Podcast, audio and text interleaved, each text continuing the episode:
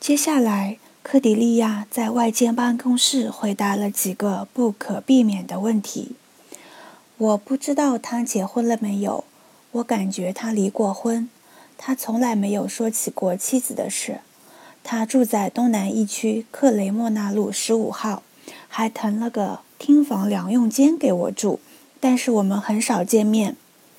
科雷莫纳路我知道，离帝国战争博物馆很近。我姑姑以前就住在那儿，那时候我还小。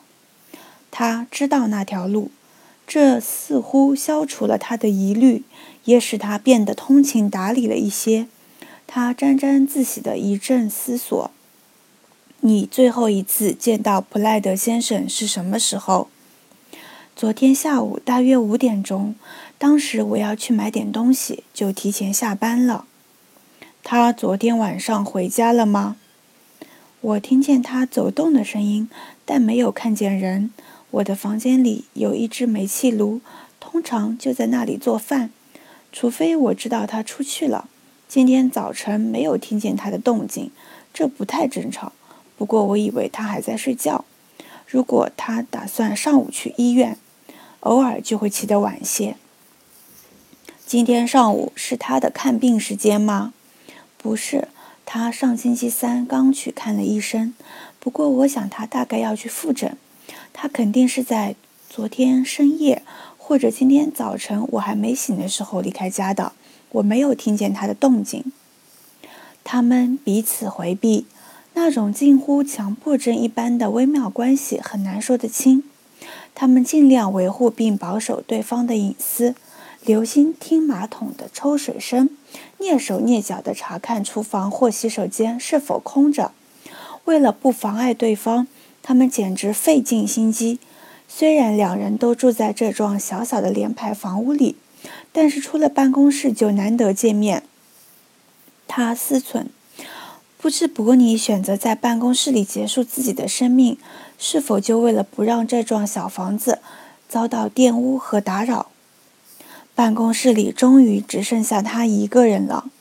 警方的医生合上包后离开了，伯尼的尸体也从狭窄的楼梯上被抬下去。其他办公室里的人都从门缝里看到了这一幕。最后一位警察也走了。斯帕肖特小姐彻底不干了。让一位训练有素的打字员使用那种老爷打字机本来就不合适。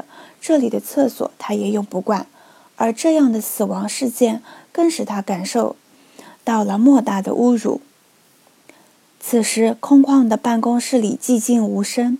科迪利亚觉得有必要做点什么，他开始动手清理那间办公室，擦去办公桌和椅子上的血迹，用拖把把被雪浸透的小地毯拖干净。下午一点。他快步走向他们常去的那家金鸡酒吧。他意识到自己已经没有理由继续光顾这家酒吧了，但他也做不到这么快就放地方。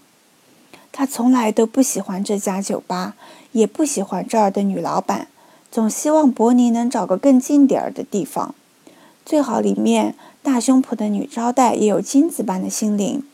但她怀疑这样的酒吧在小说里更常见。午餐时间的熟客们已经聚在了吧台四周，和往常一样，招待大家的是梅维斯。他的微笑带点威胁，一副极度自豪的姿态。梅维斯的衣裳一日三变，发型一年一变，他的微笑却是永恒不变的。这两个女人素来互无好感，不过伯尼总像条和善的老狗般周旋于两人之间。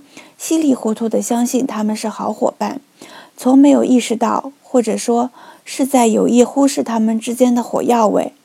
梅维斯让科迪迪亚想起他小时候认识的一个图书管理员，为了不让新书被人借走弄脏，那个管理员就把它们全藏进柜台里。梅维斯几乎从不掩饰自己的怨气，这也许是因为他必须把酒水放在眼显眼位置。还要在睽睽众目下按量供应。他把科迪利亚要的半品托柠檬汁啤酒和一只苏格兰煮蛋从柜台上推过来，说：“听说警察光顾了你们那里。”